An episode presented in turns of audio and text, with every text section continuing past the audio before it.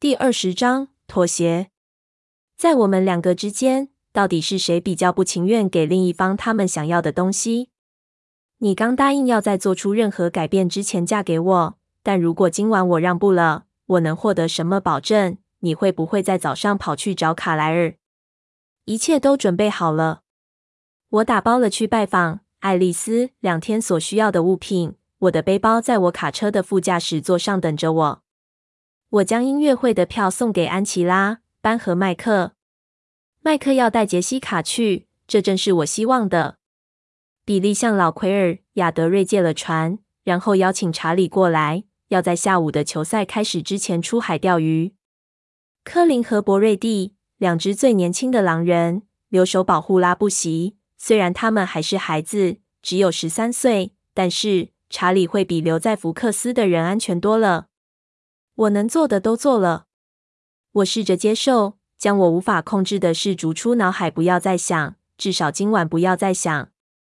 无论如何，一切都会在四十八小时之内结束。一想到这就让人心安。爱德华要求我放松，我尽力。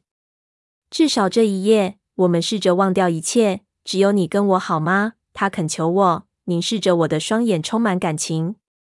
总觉得我的时间好像不够。我要和你在一起，只有你。很难不同意他的要求，虽然我知道要我忘记恐惧，说的比做的还容易些。我心中有更重要的念头，因为我知道今晚只有我们独处，这点很有帮助。有些事情改变了，例如，我准备好，我准备好加入他家人和他的世界了。我现在感觉到的恐惧、内疚和苦恼，教了我这件事。我有时间专心想这件事。当我在空地中依靠着一只狼人，凝视着掩映在云中的月亮时，我知道我不会再慌张了。下一次再有人想对付我们时，我会已经准备好。我会是一个资产，而不是一个负债。他永远不需要再从我和他家人中做出选择。我们会是伙伴，就像爱丽丝和贾斯伯。下一次，我会尽我一份心力。我会等着我头上的刀被移开，这样爱德华才会满意。但没有这个必要，我已经准备好了。只除了一件还没完成的事，一件事，因为其他那些事并没有改变，包含我以如此绝望的方式爱他。我有一大堆时间能去思索贾斯伯和艾蜜特的赌注中的差异，想弄清楚有哪些东西是我愿意随同我的人性部分一起放弃的。有哪些部分是我不愿意放弃的？在我变成非人之前，有一件人类经验是我坚持一定要经历的。所以，我们得在今晚解决一些事情。经历过去两年发生过的一切后，我再也不相信“不可能”这个字。现在，就连这个字也无法让我停手。好吧，嗯，老实说，可能会有点复杂，但我一定要试。虽然我已经下定了决心，可是在我正一路开往他家时，我一点都不惊讶自己仍旧感到紧张。我不知道我想试的那件事该怎么做，这让我严重不安。他坐在乘客座，忍着不对我的低速行驶发笑。我很惊讶他没坚持换他开，但今晚他似乎很满意我的速度。当我们到他家时，天色已全黑。尽管如此，草坪很亮。因为屋内每盏灯都点亮了，灯光射出屋外。我一熄掉引擎，他便已经站在我车门边替我打开车门。他用单手扶我下车，将我放在卡车后的背包一把抓起，背在另一边肩上。我听见他用脚关上我身后的卡车门，唇印上我的。我们还是深吻着。他抱起我，让我躺在他怀中，抱我进屋。大门已经开了吗？我不知道，我们已经在屋那了。我整个人昏沉沉的，我得提醒自己呼吸。这个吻并没有吓坏我，不像之前，我可以感受到从他的自制下流露出的恐惧和惊慌。他的唇一点都不焦虑，反而充满热情。我们今晚能在一起，让他似乎和我一样兴奋。他就这样站在进门处，一直亲吻着我，亲了好几分钟。他似乎比平常更疏于防备，他的唇又冷又急切地紧贴着我。我开始觉得有点小乐观，可能要得到我要的，不会像我想的那么难。不，可能正是那么难。他低声轻笑，将我稍微抱开一些。欢迎回家，他说，双眼像流金般温暖。听起来很棒，我说，无法呼吸。他温柔地将我放下来。我用手臂环着他，不让我们之间有空隙。我有东西要给你。他的语气很随意。哦，你的二手饰品，记得吗？你说这是可以的。哦，没错。我想我说过。我的不情愿惹得他笑了。在我楼上房间，我可以去拿吗？他房间？当然，我同意。当我将我手指缠握住他的时，觉得这样迂回的方式有点不够正当。我们走吧。他一定很急着想将我非礼物的礼物拿给我，因为人类速度对他而言不够快。他又再次抱起我，几乎是飞奔的上了楼，来到他房间。他放我下来，站在门边，冲进衣橱。我才刚站稳，他就回来了，但我不理他，径自走向那张金色大床，砰的在床沿坐下，然后滑到床中央。我全程球状，手臂环着膝头。好吧，我咕哝着说。现在我到了我想要的地方，我可以忍受小小的不情愿。给我吧，爱德华笑了。他爬上床，坐在我身边，我的心不规则地跳动起来。希望他能把我的紧张反应误以为是因为他要给我礼物的关系。一个二手货，他坚决地说，将我的左手从我膝头拉起，轻轻地碰了那银色手链一下。然后将我的手放回去。我细心的看着，在小狼坠饰的正对边，如今多挂上了一颗明亮的心形大水晶。几百万个切割面，就算在隐约的灯光下，仍旧晶亮。我喘不过气般的猛吸气。这是我母亲的。她不以为意的耸耸肩。我继承了好几个像这样的小东西，有些我送给艾斯密和爱丽丝，所以这不是什么大东西。他这么急着让我安心，让我不禁露出苦笑。但我想这是很好的代表。他继续说，又硬又冷。他笑了，在阳光下会有彩虹光芒。你忘了最重要的相似处。我喃喃说，很美。我的心像这一样沉默。他若有所思地说，而且也是你的。我转动手腕，因此那颗心闪闪发亮。谢谢你为这两者。不，谢谢你。很高兴你这样简单就接受了礼物。对你来说是很好的练习。他露出牙齿笑了。我靠向他，头钻进他臂弯中，偎依在他身边，感觉有点像是紧抱着米开朗基罗的大卫雕像。只不过我这尊完美的大理石生物用他的手臂紧紧搂住我，把我搂得更紧。看来这是个开口的好时机。我们能讨论一些事吗？如果你能从打开心胸开始，我会很感激的。他犹豫了一会，我会尽力。他同意，但是小心翼翼。我不是要打破任何规矩，我向他保证。这事跟你和我有关。我清清喉咙，所以我对于那一晚我们能达到妥协方案感到印象深刻。我想着。我应将这样的原则应用到不同的场合。我不知道自己为什么用这么正式的语气说话，一定是因为紧张。你想协商什么？他语气中带着笑意。我继续努力，想找出正确的用字遣词。听听你的心跳声，他低语，快得跟蜂鸟振翅的速度一样。你还好吗？我很好。那继续，他鼓励我。嗯。我猜，首先，我想跟你谈谈可笑的结婚条件这件事。只有你觉得可笑？怎么了？我在想，那有开放讨论的空间吗？爱德华皱眉，现在很认真。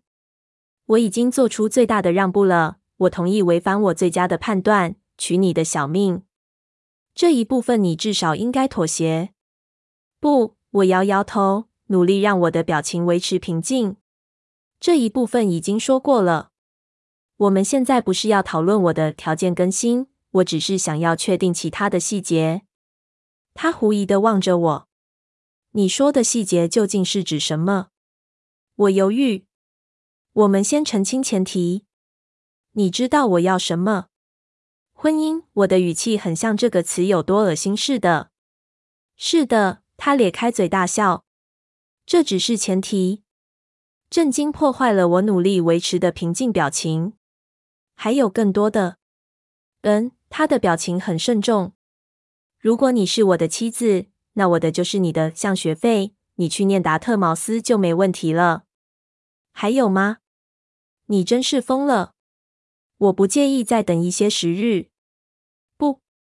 没时间等了，这是底线。他可切的叹气。再一年或两年。我摇摇头，纯倔强的名气。换下一个话题。好吧，除非你想谈谈车子。我扭曲的神情让他笑了。他牵起我的手，把玩着我的手指。我不知道除了把你自己变成怪物之外，还有什么事是你要的。我真的很好奇。他的声音又低又轻柔。要不是我这么了解他，一定会忽略他声音中的急躁。我顿了顿，看着他握着我的手，我不知道该怎么开口。我感觉得出来，他双眼凝视着我，让我害怕的不敢看他。我觉得浑身血液倒冲，脸都热了。他冰冷的手指抚过脸颊。你脸红了？他惊讶的问。我垂下眼。拜托，贝拉，这样子不讲明白，令人很痛苦。我咬着唇。贝拉，他的语气像是斥责我，这让我想起他无法听见我脑中的想法，对他来说一定很痛苦。嗯，我有点担心。之后，我承认，总算抬头看着他，我感到他整个人绷紧，但他的声音又温柔又迷人。你担心什么？你们似乎都很确信，在我改变之后，我唯一有兴趣的事是屠杀全镇的人。我吐露心声。我用的字使他退缩。我担心我会对那样的暴行入迷，变得不像我自己。那我就不会，我就不会像我现在这样的要你，贝拉。这个部分不会维持到永远。他向我保证。他没听懂。爱德华，我说，心情很紧张，双眼看着我手腕上的雀斑。在我变成非人之前，有些事我想先做。他等着我继续说。但我没说，我脸好烫。你要什么都可以，他鼓励我，焦虑又完全无头绪。你保证？我喃喃，知道我试图用他说过的话来套住他，这招是不会有用的，但我还是无法抗拒。是的，他说。我抬头望进他双眼，认真又困惑。告诉我你要什么，你一定能得到。我不敢相信自己感觉有多尴尬和愚蠢。我完全没有经验，当然，而这正是这场讨论的重点。我完全不知道该怎么引诱他，我只知道自己脸红了。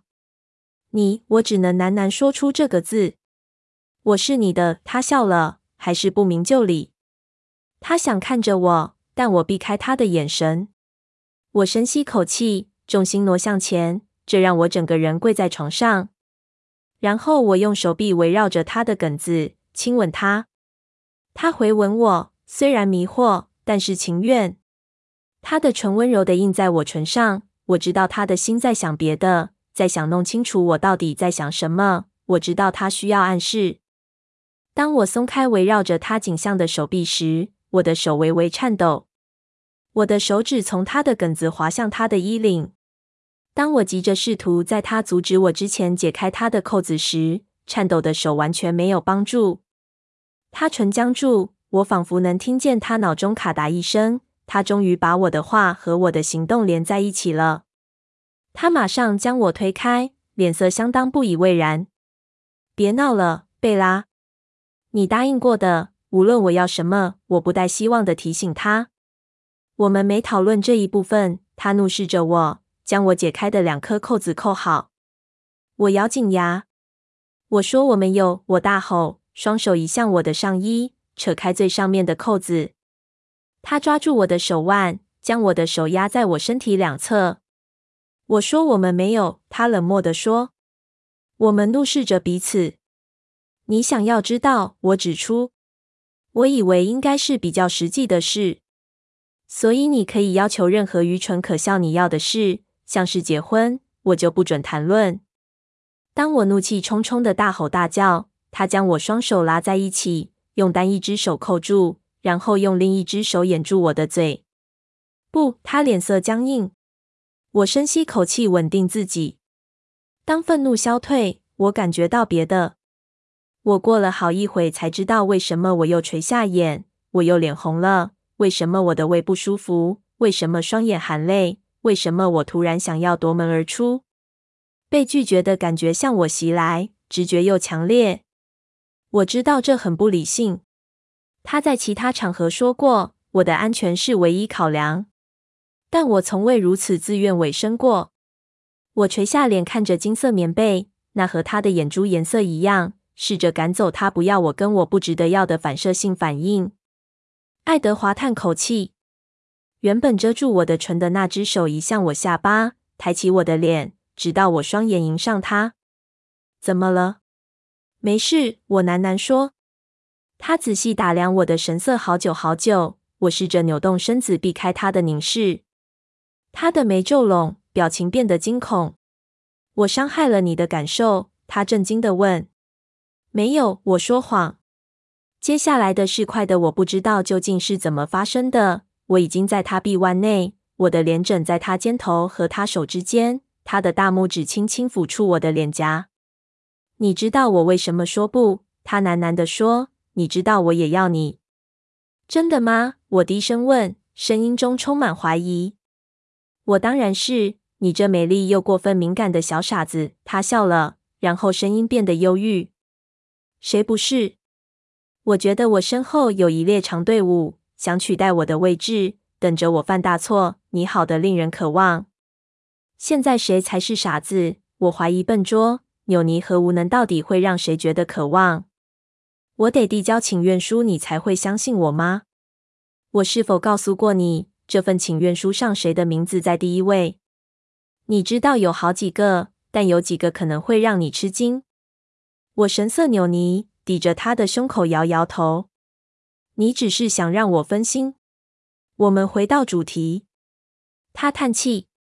如果我错了，请告诉我。我试着不带感情地说：“你想要婚姻。”我无法脸色不扭曲地说出这个字。付我的学费，要更多时间，而且你不介意帮我换辆跑得更快的车子。我扬起眉毛。我说了一切吗？这张表真重。只有第一件事是我的需求，他似乎难以一直维持平静的神色。其他的都是很小的请求，而我唯一单一的小小需求是需求。他打断我，突然变得认真。是的，需求。他眯起眼。结婚对我来说是件大事，除非我获得回报，否则我不会同意的。他轻声贴着我耳边。不。他迷人的声音说：“现在不可能，以后吧。当你比较不那么脆弱时，有点耐心，贝拉。”我试着维持稳定理性的声音，但那正是问题。当我不那么脆弱时，情况就不一样了。我不是一样的，我不知道我那时会是什么样。你还是贝拉，他向我保证。我皱眉。如果我变得狂野到想杀了查理，或我只要有机会就会喝雅各或安琪拉的血，那我怎么可能还是我？会过去的。我也怀疑你会想喝犬类的血。他假装这个念头让他打了个寒战。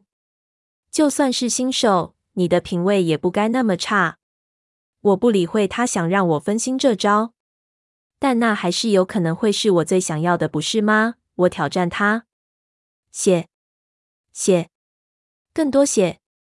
你还活着就已经证明那不是真的了。他指出，要经过八十年。我提醒他，我说的是生理上，心理上，我知道我应该能够变回我自己。经过好一会儿之后，但只是纯粹生理上，我会一直饥渴，饥渴压倒了其他一切。他没回答。所以我将会变得不同。既然他没反对，我说出结论。因为现在生理上，我只想要你，比想要食物、水、氧气都还想。心理上，我的优先顺序是比较合理，但生理上，我转过头亲吻他掌心。他深吸口气，我很惊讶他的气息如此不稳。贝拉，我会杀了你，他低声说。我不认为你会。爱德华双眼紧绷，他原本抚着我脸颊的那只手举起，很快将手伸到背后。我看不见，但隐隐传来折断的声音。我们身下的床一阵颤动。他手中有个黑色的东西，在我好奇的眼神下，他举高，是一朵金属花，是他床框铁条上的一朵玫瑰花。他握上一会，手指缓缓用力，然后打开。他一语不发。把被压扁的黑色金属块递到我面前，接着他将这块金属放在掌心，像孩子一拳握紧压扁纸粘土似的。他握紧拳，过了半秒，黑色的金属变得有如细沙般堆在他掌心。我怒目注视着，这不是我的意思。我已经知道你有多强壮，你用不着破坏家具。那你的意思是什么？他阴郁的问。将手中的铁砂撒向屋角，铁砂粒打在墙面上，像雨声。当我挣扎着想解释时，他双眼紧盯着我。当然不是说你没有能力伤害我，如果你要的话，而是你不会想要伤害我。我不认为你会。我还没说完，他就摇头。可能不会是那样，贝拉。可能，我讽刺地说。其实你根本也不清楚。没错。但是你觉得我会冒着那种伤害到你的风险？我凝望着他双眼好久好久，他眼中没有妥协，没有优柔寡断。拜托，我最后不带希望的低声说：“那是我要的。”拜托，我防御的闭上眼，等着他又快又决断的拒绝。但他并没有马上回答。我不敢置信的犹豫着，惊讶的听见他的呼吸声再次变得不平稳。我张开眼，他脸上的神情十分痛苦。拜托，我又低语，我的心跳加速。我想利用他眼中突然的不确定，因此声音充满颤抖。你不用给我任何保证。如果无法成功，那就算了。让我们试，只要试，我会给你你想要的一切。我仓促地向他保证，我会嫁给你。我会让你付去达特茅斯的费用，我不会抱怨你为我支付的贿赂。如果能让你高兴的话，你甚至可以买辆快一点的车给我。只要拜托。他冰冷的双臂紧紧搂住我，唇贴在我耳边，冰冷的呼吸让我颤抖。这真让人难以忍受。我有好多东西想给你，这却是你需要的。当你这样恳求我，我却的拒绝。你知道这让我有多痛苦吗？那就不要拒绝。我屏住呼吸建议。他没回应。拜托，我再试一次。贝拉，他缓缓摇摇头，但脸色神情不像拒绝。他的唇在我喉咙前后游移，好像要投降似的。我的心本来就跳得够快了，更像要蹦出来似的。再一次，我利用这个优势。当他因为优柔寡断将脸转向我，我很快在他怀中扭动身子，直到我的唇能贴住他的。他双手捧住我的脸，我以为他又要将我推开。我错了。他的唇不再温柔，他唇移动的方式带着全新的冲突和绝望。我用手臂环绕着他梗子，我肌肤突然发热，他的身体比平常更冰冷。我颤抖，但不是因为冷。他一直吻我，我得推开他，喘着吸气。尽管这样，他的唇依旧流连在我肌肤上，然后移动移往我喉咙。胜利的颤栗令人奇怪的情绪高涨，让我觉得充满力量。勇敢。我双手现在很稳，我轻易的解开他衣服上所有的扣子，我的手指抚摸着他如冰的胸膛。他太俊美了。他刚说了那个字。令人无法忍受，就是这个字。他的俊美让人无法忍受。我再次吻上他，他似乎比我还急切。他一只手还是捧着我的下巴，另一只手紧紧搂住我的腰，让我更紧的偎依着他。当我试着想解开我的上衣，有点困难，但不是做不到。冰冷的束缚锁住我手腕。他将我的手高举过头，放在突然间出现的枕头上。他的唇又贴在我耳边。贝拉，他喃喃地说，声音又温暖又迷人。你能不能试着别脱你的衣服？你要自己来吗？我困惑地问。今晚不行，他轻柔地回答。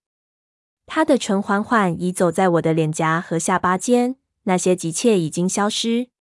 爱德华，别，我想和他争。我不是拒绝，他向我保证。我只是说今晚不行。当我呼吸渐渐平稳，我想着他的话中之意。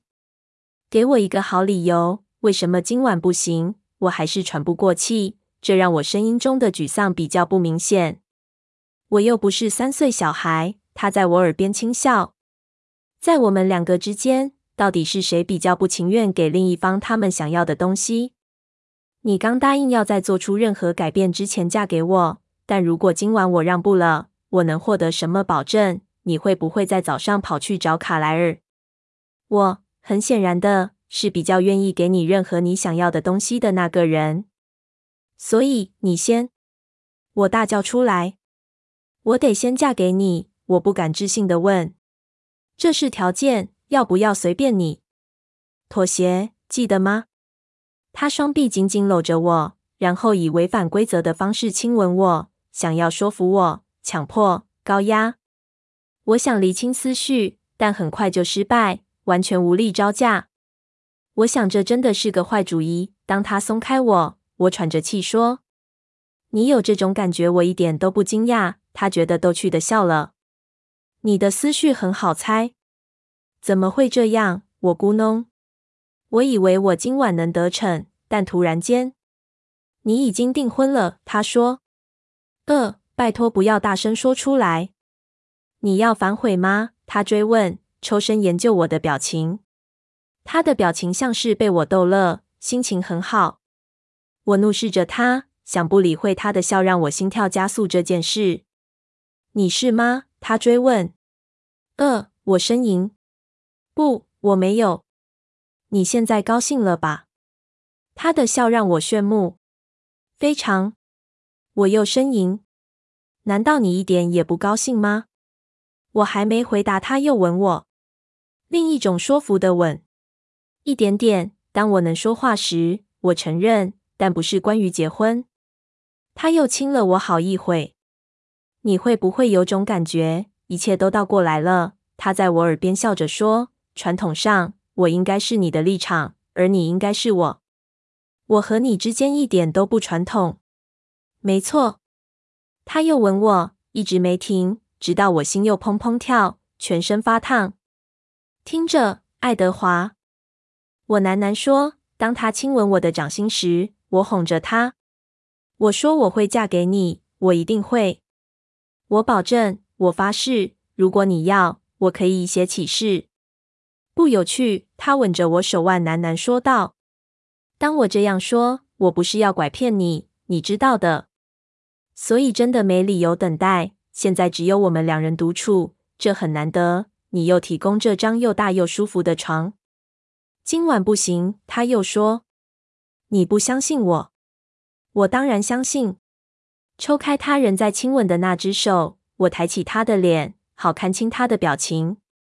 那问题是什么？你知道你最后会赢的。我皱眉低声说：“你总是赢，只是保证我的赌注。”他平静地说：“还有别的？”我眯起眼猜测。他的表情说明一定还有别的。在他随意的态度下，他想隐藏起某些秘密的动机。你想反悔吗？不，他坚定地说：“我向你起誓，我们会是的。”等你嫁给我后，我摇摇头，闷闷不乐的苦笑。你让我觉得自己像是通俗电影中的坏人，捻着小胡子试着偷某个可怜女生的贞操。他双眼机警的闪过我的脸，然后很快垂下眼，将唇印在我的锁骨上。是这样吗？我唐突的笑声是震惊而非打趣。你想保护你的贞操？我用手遮住嘴，以免自己笑出来。这字眼真是太古板了。不，傻女孩，她抵着我肩头喃喃说：“我是想保护你的。你让这事情变得更棘手。这些可笑的。让我问你一些事。”他很快打断我。虽然我们之前讨论过，但请你再配合一次。在这间屋子内有多少人有灵魂？在一生结束后，会到天堂或无论是什么地方。两个，我马上回答。我声音很坚定。好吧，可能是真的。对于这点，世界上有许多不同的意见，但大部分的人都认为有一些规则需要遵守。吸血鬼的规则对你还不够吗？你还要担心人类的吗？又不会受伤。他耸耸肩，只是以防万一。我眯起眼，怒视着他。现在，当然。对我来说，可能已经太迟了。就算你对我灵魂的看法是对的，不，不迟。我愤怒的争辩：汝不可杀生是多数信仰生性的定律，而我杀过许多人。贝拉，只有坏人。他耸耸肩，那可能算数，也可能不算。但你没杀过任何人，你又知道了。我喃喃说。他笑了，但不理会我。我会尽我一切努力让你远离这试探的过程，好吧？但我们又不是在争执谋杀这件事。我提醒他，同样的原则适用，唯一的不同是，这个领域我和你一样毫无瑕疵。我不能保留一个规则不去违背。一个，你知道我偷过，说过谎，我贪恋过，我的童真是我唯一剩下的。他坏坏的笑。我经常说谎。是的，但你是个很糟的说谎者，所以不算。没人相信你。我真的希望这一点你是错的，要不然查理会带着上膛的枪破门而入。当查理假装相信你的故事时，他很快乐。他宁愿对自己说谎，也不愿了解真相。他朝我笑笑。但你贪恋过什么？我怀疑的问。你已经什么都有了。我贪恋你。他的笑容变得阴郁。我没有权利要你，但我还是伸出手，将你得到手了。现在看看你变成什么样子。想引诱一个吸血鬼，他带着嘲弄的恐惧摇摇头。你可以贪恋已经属于你的东西，我提醒他。再说，我以为是我的童真比较令你担心。没错，如果对我来说已经太迟了，嗯。这话不是一语双关。若我害你上不了天堂，我会被打下十八层地狱，永世不得超生。你不能强迫我去没有你的地方，我发誓，那才是我的地狱。总之，我有一个简单的解决方法，让我们永远都别死，好吗？听起来够简单的了。我怎么没想到？他朝我笑笑，直到我放弃愤怒地哼了一声。原来如此，除非我们结婚，不然你不肯跟我睡。技术上来说，我永远都无法和你一起睡。我翻翻白眼，真成熟，爱德华。但别管细节。是的，你说的没错。我想你有别有居心。他睁大眼，露出无辜的眼神。怎么说？你知道这样会让事情更快。我指控。他努力掩饰笑意。这是唯一我想加速的事，其他的都可以无限期等下去。但没错，在这件事情上，你不耐的人类荷尔蒙是我最有力的盟友。我不敢相信我得这么做。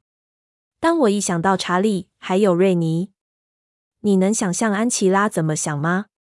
或是杰西卡？呃，我现在仿佛就能听见他们谈论我们的八卦。他扬起一边眉毛，看着我。我知道原因。既然我就要离开了，永不再回来，他们说些什么又与我何干？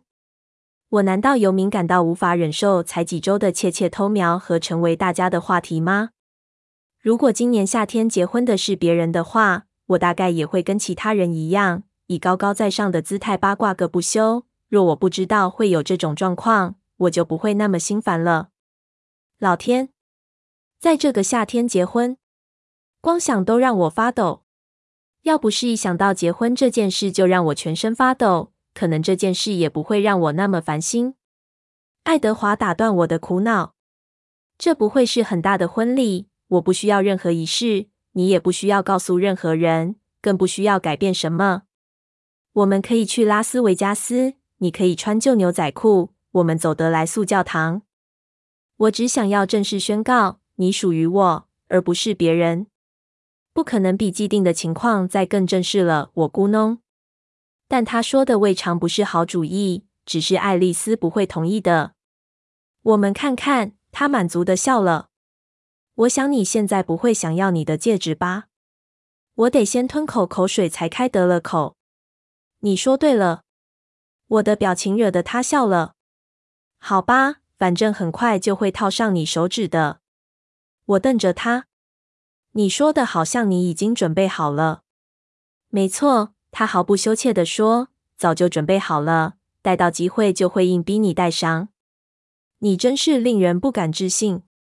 你想看看吗？他问。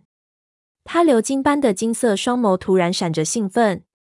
不，我几乎是大喊。这是本能的反应。说完，我马上就后悔了。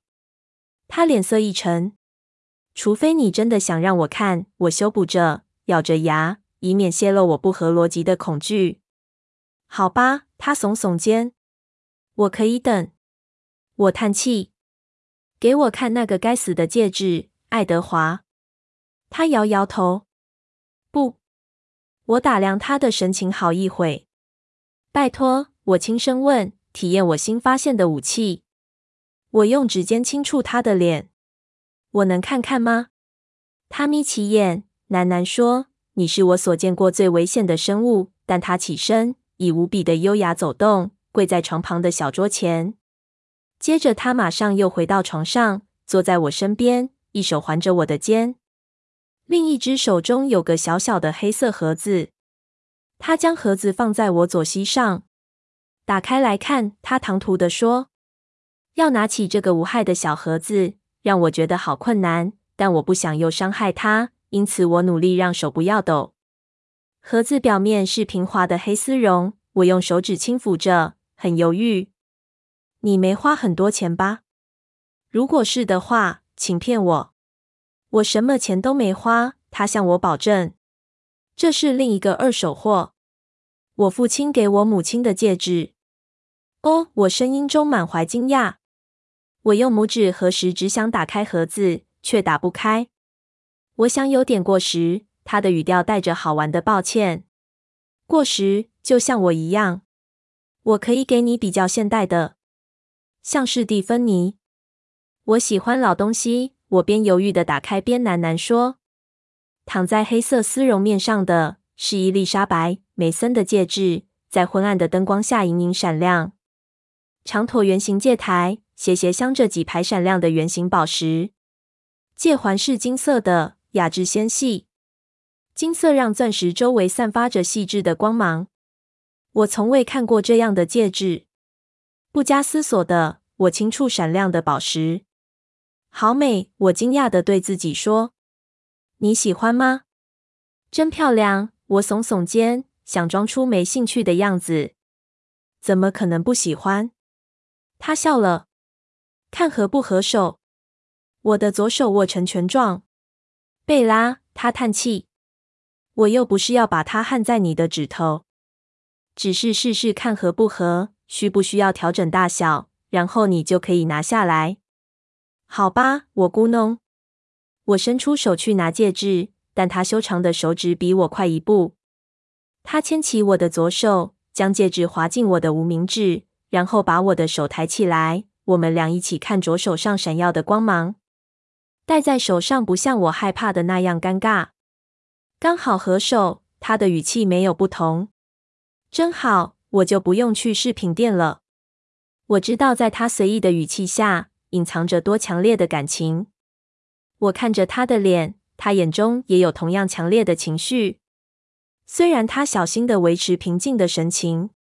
你喜欢，是吗？我怀疑地问。动动手指，心想真可惜，我受伤的怎么不是左手？”